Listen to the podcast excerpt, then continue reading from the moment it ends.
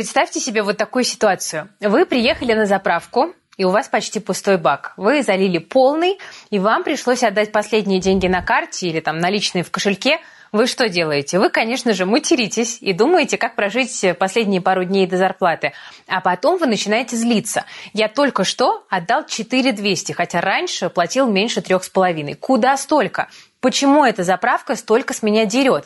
Да ее владелец наверняка купил себе уже третью тачку, вторую дачу, еще квартиру любовницы. Но я вас расстрою или, может быть, обрадую, потому что АЗС в России сегодня это вообще не источник дохода. Конечно, крупные сети вроде Лукойла это, может, и не сильно напрягает, у них есть на чем зарабатывать, а вот маленькие заправки выживают как могут.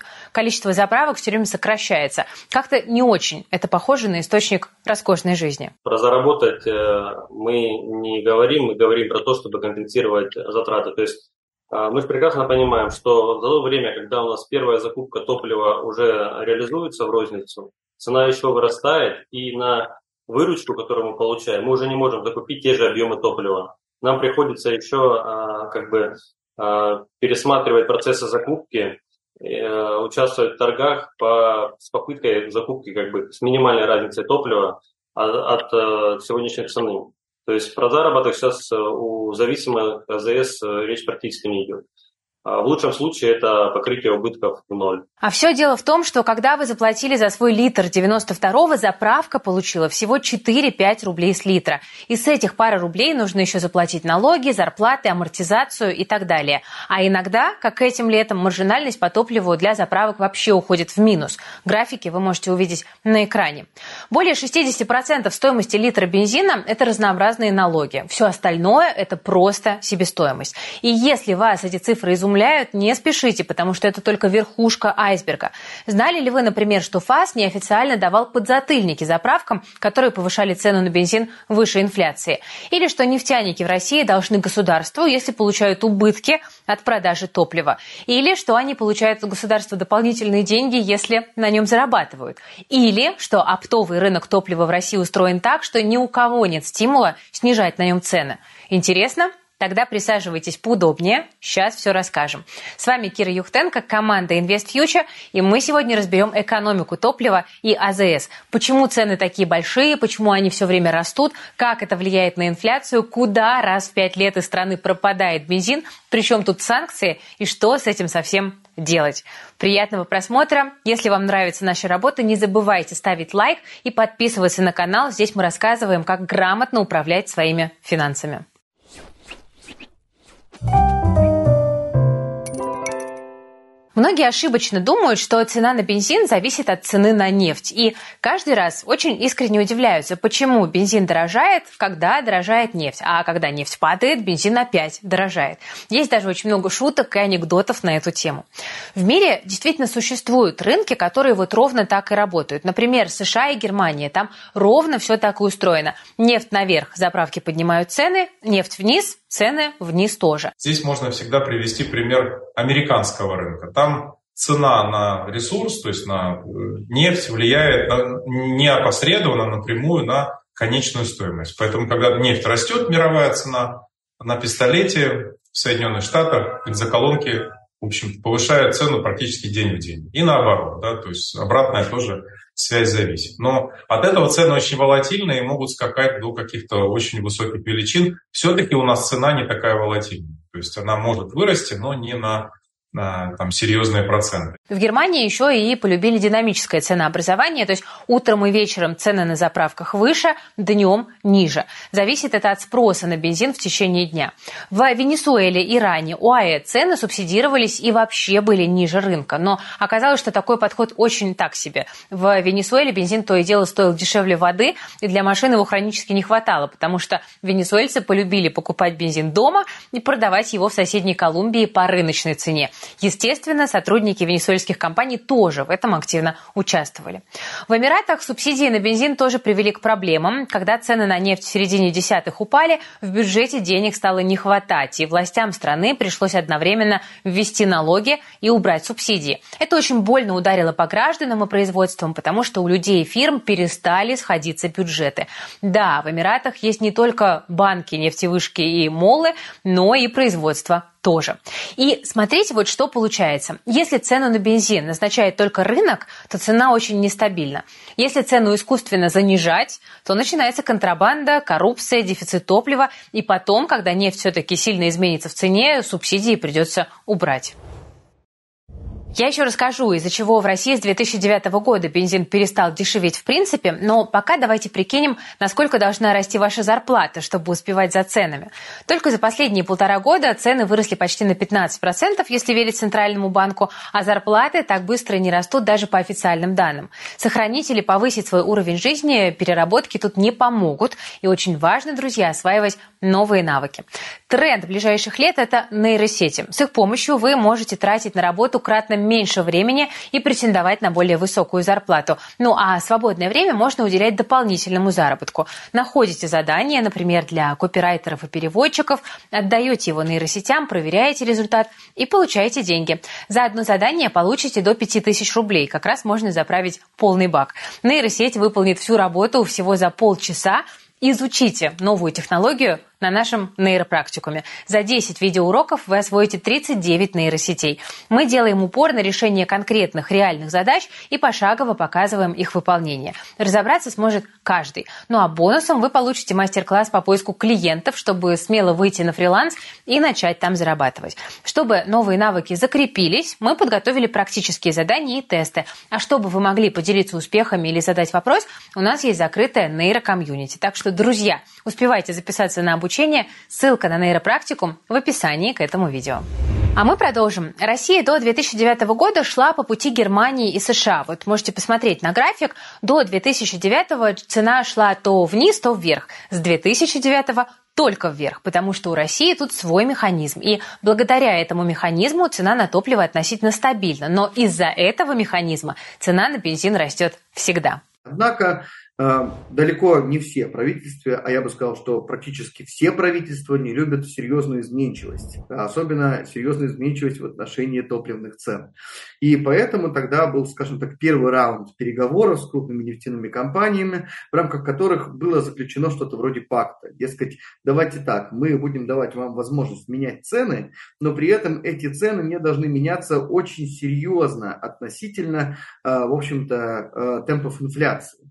Э, и после этого мы наблюдаем, что действительно с 2009 года цены у нас только растут. Они могут совсем незначительно снизиться, но это просто эффект среднего.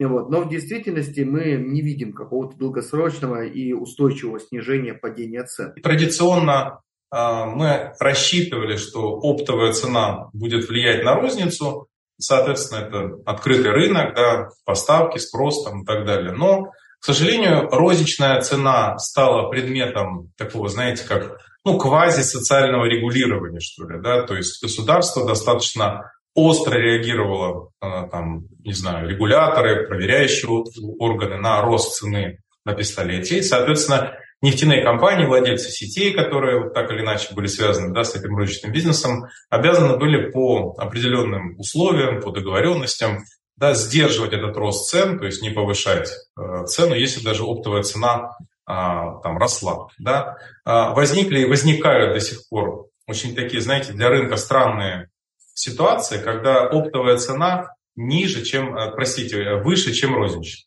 Да? То есть, естественно, а, таким образом розничный бизнес вести невозможно. Итак, вот составляющая механизма, который гонит цены на бензин в России вверх. Акцизы, принцип инфляции минус и демпфер. Давайте начнем с конца. Я уже говорила про то, что наши нефтяники должны государству, если теряют деньги на топливо, и получают от него субсидии, если зарабатывают. Этот механизм называется демпфер. Ну а нужен он для того, чтобы наши нефтяные компании хоть что-то зарабатывали на топливе, потому что топливо в России продавать, как правило, убыточно. Демпфер – это чудо э, регуляторной мысли, которая заключается в том, что в целом это субсидирование прибылей и при этом налогообложение убытков э, сектора нефтепереработки.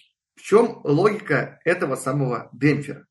Логика демпфера заключается в том, что когда нетбеки, вот эти самые индексы, которые позволяют сравнивать, куда тебя поставлять на экспорт или на внутренний рынок, если они сильно растут, и вы при этом поставляете все равно на внутренний рынок нефтепродукты, то, соответственно, у вас возникает упущенная выгода.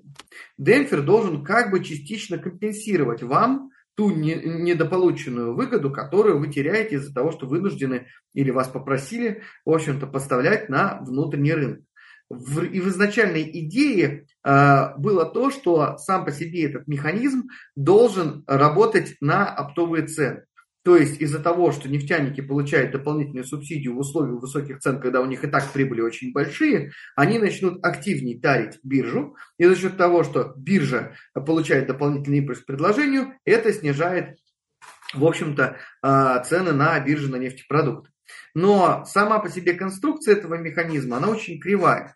И при этом э, сам по себе этот механизм, он не э, мешает нефтяникам получить, получать очень большие вычеты и при этом э, повышать э, внутренние цены, но путем ограничения предложения до э, высокого уровня. Но компенсировать издержки могут только вертикальные компании, то есть такие, где есть и добыча, и переработка, и розница. Независимые АЗС не получают ничего. Инфляция минус – это вообще удивительный механизм, который работает так. Вы будете покупать топливо по рыночной цене, сколько топлива стоит на бирже или у вашего поставщика, столько вы и заплатите. Ну а продавать будете по цене, которую разрешит государство. Ну а государство не разрешало продавать дороже инфляции. Причем интересно, что это неофициально. Никаких законов и указов на эту тему не существовало. Практика такая, я думаю, есть. Мы, конечно же, не сталкивались, потому что, в принципе, э, весь нефтяной рынок, особенно зависимые, не говоря уже про независимых, это четкая структура. А там э, по каждому направлению есть определенный регламент, и как бы это, э, ну, так скажем, стратегически важный ресурс, за которым очень серьезно наблюдают все абсолютно структуры. И, грубо говоря, нарушать какие-то ценовые или прочие регламенты, это ну, грубо говоря, подписать самому себе приговор о закрытии. Это такой секрет Полишинеля, то есть об этом все знают, но в правовом поле он нигде не присутствует, ну, потому что формально у нас розничные цены свободные. Тем не менее, как раз-таки усилиями Федеральной антимонопольной службы, в том числе в свое время, а, этот режим очень активно поддерживался. Каждый раз, когда топливо исчезает, местные власти, например, губернаторы, начинают кошмарить заправщиков и рассылают на заправки ФАС, которые ищут у заправщиков маржу, которой нет. И каждый раз это кончается ничем. Это уже такой практически ритуал. Но правда кажется, что механизм инфляции минус сломался. Вот, например, две недели назад в Петрозаводске, славном городе, бензин подорожал сразу на 10 рублей за ночь, и никому ничего за это, по крайней мере, пока не было, потому что, видимо, альтернативой было бы просто исчезновение топлива. Акцизы – это косвенный налог на топливо, который вы платите каждый раз при покупке бензина вместе с НДС. Сегодня акцизы составляют около 10,5 рублей за литр бензина в зависимости от класса и почти 9 рублей за литр дизельного топлива. Тогда было принято решение, что необходимо повысить НДПИ, снизить и в перспективе обнулить экспортные пошлины, акцизы тоже снизить. Но в результате решили акцизы не снижать, их тоже решили повышать и индексировали год от года. Но в силу того, что раньше, до 2014 года, фактически акцизы и экспортные пошлины были чем-то вроде такого своеобразного регулятора в отношении э, приемлемости или привлекательности экспортной поставки, по сути, этот механизм попросту разрушился. И у нас экспортная поставка стала э, быть премиальной просто в силу регуляторных мер. Более того, в плановом бюджете на следующие годы внесено повышение акцизов. Снижали их очень редко. Например, в 2018 году, чтобы рынок остудить. Но топливо все-таки исчезает с заправок в других регионах страны. Ну вот, например, в Краснодаре на прошлой неделе просто взял и закончился дизель. Да и вообще в южных регионах страны случился настоящий коллапс с топливом. В январе этого года тонна 95-го бензина стоила там, в районе 32 тысяч рублей за тонну без учета доставки. Сейчас, на сегодняшний день, вот на прошлой торги на Санкт-Петербургской бирже премиум 95 стоит 72 961 рубль. Есть, разумеется, такое удорожание отразилось не только на конечном потребителе, но и, в принципе, на всех зависимых АЗС. Так как а, у нас идет а, закладка стоимости топлива и доставки, что и а, всех расходов на обслуживание АЗС, это влечет за собой уменьшение дельты. То есть заработок падает э, на каждом литре топлива. Дошло все до того, что глава Минсельхоза Патрушев пригрозил срывом посевной, если дизель не появится на заправках. Вряд ли такую ситуацию можно назвать нормой. Россия экспортирует топливо в Бразилию, а в Краснодаре и Ростове-на-Дону фермеры не могут убрать урожай. Очень хочется, чтобы проблему все-таки поправили. Кстати, друзья, наша команда If News одной из первых в российском телеграме начала рассказывать о дефиците топлива в южных регионах страны, потому что у нас была эксклюзивная информация о реальном положении вещей. Ну и в целом мы каждый день мониторим ситуацию с биржевыми ценами, новостями с топливного рынка, да, собственно, и не только. Друзья, мы записывали этот выпуск э, в среду, ну а в четверг, 21 сентября, появились новости о том, что действительно было принято решение ввести временные ограничения на экспорт бензина и дизельного топлива. Насколько эта мера будет эффективна? Поможет ли она остановить рыночный коллапс? Об этом мы поговорим дальше. Друзья, следить за бензиновым коллапсом в России вы можете в телеграм-канале If News. Наши журналисты рубят правду и освещают только самые важные новости, которые влияют на вашу жизнь и на ваш кошелек. QR-код на вашем экране. Ссылка будет в описании к этому видео видео, обязательно подпишитесь, рекомендую от души. Но вы можете меня спросить, окей, Кира, дизайн рынка у нас не ахти, но бензин пропадает почему-то примерно раз в пять лет. Почему он исчезает и чем это опасно? Одна из недавних, если, конечно, не брать историю 2023 года, это история 2018 года. Тогда тоже в как раз весенний сезон э, стали очень серьезно расти биржевые цены. Тогда решили ну, каким-то образом эту ситуацию э, разрулить. Э, наверное, сейчас уже никто не помнит, но всем этим занимался вице-премьер на тот момент времени Дмитрий Казак который собрал к себе совещание из регуляторов, из представителей рынка, представители независимого топливного союза тоже были на этом совещании, и было принято решение снизить акцизы, временно повысить пошлину и, э, нажав на этот стоп-кран, э, развернуть тренд в части оптовых цен, выдумывать какой-нибудь системный механизм, который будет предотвращать наличие таких вот негативных ситуаций в отношении ценовой динамики. Судя по всему, ситуация действительно очень серьезная. Министр сельского хозяйства Дмитрий Патрушев бьет тревогу, потому что раньше проблемой для производителей была цена, а теперь важно, чтобы топливо просто было. И именно в южных регионах топлива особенно не хватает. Оно едет мимо полей в другие места. Патрушев считает, что экспорт бензина пока что надо вообще взять и запретить. Но на юге, по-видимому, дело не только в поставках топлива на СВО. Многие НПЗ летом просто встали на плановый ремонт. Само топливо в пробках на железной дороге, пробки на ЖД и закрытые аэропорты стимулируют кататься на машинах и автобусах, то есть спрос на топливо предъявляют сразу три огромных потребителя – аграрии, армия и розничный покупатель. Плюс ко всему, из-за того, что Минфин должен сократить расходы, демпфер решили сократить. Точно ли это был правильный шаг и на что он вообще влияет? Мне очень сложно комментировать такие решения. Да, во-первых, ну, как бы, во-первых, я, я с ними внутренне не согласен.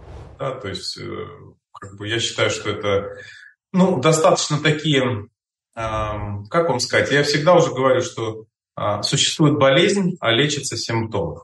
Да, то есть вот попытка как-то влиять на симптом. Ну, в основе всего лежит все-таки а, а, экономическая математика. Да, то есть те ведомства, ну, в первую очередь Минфин, который отвечает за бюджетные доходы, вот рассчитывает, э, как ему собирать с того или иного сектора, а нефтегазовый сектор нефтяной является крупнейшим, да, крупнейшим, так сказать, участником рынка, и а, доходы от э, нефтегазового сектора являются бюджетообразующими. Логика Минфина заключается в том, что в России наблюдается дефицит бюджета, и, в общем-то, все излишние расходы режут. Я повторю, что сейчас, несмотря на огромные цены на бирже, фактически у нас наблюдается, а, в общем-то, а, очень высокие выплаты по демпферу. И, естественно, коль скоро эти выплаты по демпферу а, для бюджета являются отрицательными, потому что ну, это же чистая субсидия, то, соответственно, Минфин хочет их порезать. Когда он начал их резать, то это не понравилось нефтяникам. Знаете, к хорошему вообще очень быстро привыкаете когда вам дают э, дополнительную субсидию на ту прибыль, которую вы получаете, вы не хотите, чтобы вас ее отнимали. Ну вот, на мой взгляд, то, что у нас непосредственно происходит сейчас на российском рынке нефтепродуктов, это следствие вот того самого протеста нефтяников против сокращения демпфера. И Минфин, в общем-то, на сегодняшний день э, просто откатывает, потому что понимает, что, ну, а что еще делать. Но есть еще и четвертый потребитель – это экспортер. Бензин из России покупают в странах ЕАЭС, Азии, Латинской Америки, ну и далее везде. И цены за границей гораздо выше внутренних, в том числе из-за слабого рубля. Много топлива идет на экспорт в серую и в черную. Точно ли запрещать его экспорт – хорошая идея? Что касается запрета на экспорт моторных топлив, на лицензирование, да, эти а, предложения звучат, они были озвучены даже вот в недавнем интервью министра энергетики господина Шульгинова, но как бы однозначного решения пока нет, и, соответственно, мне кажется, в основном, может быть, эти а, вот предложения там, или публичные заявления используются в качестве словесных интервенций для того, чтобы остудить вот эту вот э, серую, так сказать, да, деятельность по серому экспорту а, ресурса. Да? Ну, соответственно, уже есть закон, который внесен до законопроекта о в общем-то, отслеживании да, и в общем, прекращении серого экспорта. Вот, ну, соответственно, вот это следующий шаг, то есть лицензирование и там запрет. Да. Ну, на мой взгляд, сейчас ситуация должна выровняться. А, по крайней мере, за текущий месяц, я думаю, цены прекратят этот рост, ну и, соответственно, спрос немножко уменьшится. Государство решит определенный там э, сегмент, ну, в первую очередь, э, сельхоз, э, участников сельхозрынка, да, поможет их, в общем, поможет им, да, приобрести ресурс. Я думаю, что до запрета прямого не дойдет. О том, что долгий запрет экспорта бензина ударит по отрасли, говорит и большой нефтяной бизнес. Например, Александр Дюков из «Газпромнефти». Минэнерго, в свою очередь, пообещала бороться с серым экспортом максимально жестко. Такая вот сложная история цены на бензин. Согласитесь, было бы круто покрывать такие регулярные расходы на бензин или коммунальные платежи за счет пассивного дохода. Обычно, когда говорят про пассивный доход, предлагают купить какую-то дорогостоящую недвижимость или же открыть многомиллионный счет в банке. Не всем по плечу такая история. А мы в и в плюс тут решили провести публичный эксперимент. Мы в начале года, еще вот наша команда аналитиков собрала портфель с агрессивной стратегией инвестирования. Мы на это потратили чуть меньше 300 тысяч рублей, положили портфель в подписку, ничего с ним не делали, то есть никаких там ребалансировок, других манипуляций. Доход же должен быть пассивным, правильно? И многие подписчики собрали себе портфели из тех же бумаг, ну или как-то опирались на рекомендации наших аналитиков. Спустя 9 месяцев результат портфеля – доходность 67%. Я думаю, ни один банковский вклад такого результата бы не дал. Те, кто успел, заработал вместе с нами и с рынком. И сейчас мы начинаем собирать новый портфель в подписке и в плюс. Наша цель – получать хороший пассивный доход, ну а правило всего одно – инвестировать только 10 тысяч рублей в месяц. Друзья, формировать портфель мы начинаем вот ровно сейчас, так что успейте присоединиться, если хотите заработать, а не смотреть за тем, как другие зарабатывают на фондовом рынке. Ссылка на подписку и бонус для новичков в описании к видео. Как видите, часть проблем просто временная, но вот часть, как всегда, нет. Демпфер и дешевый рубль никуда, судя по всему, не денутся. Но все-таки, что можно сделать из административных мер, чтобы бензин появился? И есть ли у России вообще мощности, чтобы быстро нарастить выпуск? Или пора уже вообще покупать у соседей из, там, не знаю, Казахстана и других стран? Ну, помочь нам может только возвращение цен января 2023 года на топливо. Это не то, что помочь, это не, даже не только нам, это очень был бы большой шаг человечеству, потому что э, вернется понимание людей и вера в то, что у нас все поправимо, это временный эффект, как э, все мы и считаем. Вот. Э, да, в принципе, проблем сейчас с расширением сетей нет, вопрос в другом, вопрос потребности. А ставить АЗС, расширяться только ради того, чтобы наращивать количество, это не совсем про бизнес. А, нам больше интересно предоставлять качество, потому что сама суть АЗС, почему у нас они без людей автоматически, это экономия человеческого времени. И каждый АЗС, прежде чем это построить, проходит местность, очень глубокий анализ и потенциал, емкость рынка, чтобы понимать, сколько мы там нужны. Расшить логистические пробки, то есть все-таки решить, э, том числе административным путем, как должны двигаться э, цистерны, насколько быстро, регламент какой-то, ну, это РГД и, соответственно, Минтранс и другие регулирующие органы. Да. Второй момент, это все-таки, как я уже сказал, такой законопроект внесен в Госдуму, это о запрете отслеживания серого экспорта. Да, то есть прекратить эти схемы, которые, ну, по сути, уводят часть ресурсы за, за пределы внутреннего рынка. Да. Ну и самый главный момент все-таки заняться ценообразованием в рублях. Биржа этим занимается, вот, о котором мы говорили, площадка, да, но тем не менее, я думаю, что надо это делать комплексно, надо отвязываться от вот этих вот э, альтернативных там, методов расчета цены, то есть когда мы смотрим на экспортную альтернативу и на рост котировок на внешних рынках, которым ну, российский ресурс, если мы берем европейский рынок, к нему сейчас не имеет отношения, поскольку он туда прямым ходом не идет. Да? То есть есть эмбарго на покупку российских нефтепродуктов. Вот, поэтому э, ценообразовываться в рублях и перестать зависеть от конъюнктуры как внешнего рынка, так и э, от курса доллар-рубль. Ну и напоследок немножко макроэкономики. В чем коварство бензина для инфляции? В том, что затраты на топливо входят в цену почти любых товаров, которые вы видите на полках. И вот что неприятно. Чем дешевле товары, тем больше в его цене доля затрат на перевозки. Ну вот, например, тут коллеги из канала ММА считают, что кризис с топливом исключительно рукотворный и привел к, цитата, сокрушительному удару по ценовым ожиданиям. ЦБ тоже оценивает ситуацию с топливом как двигатель инфляции. Это честно проговаривает. Кстати, э, про инфляцию и про роль топлива в инфляции мы хотим сделать еще следующий обзор. Так что подписывайтесь, чтобы не пропустить.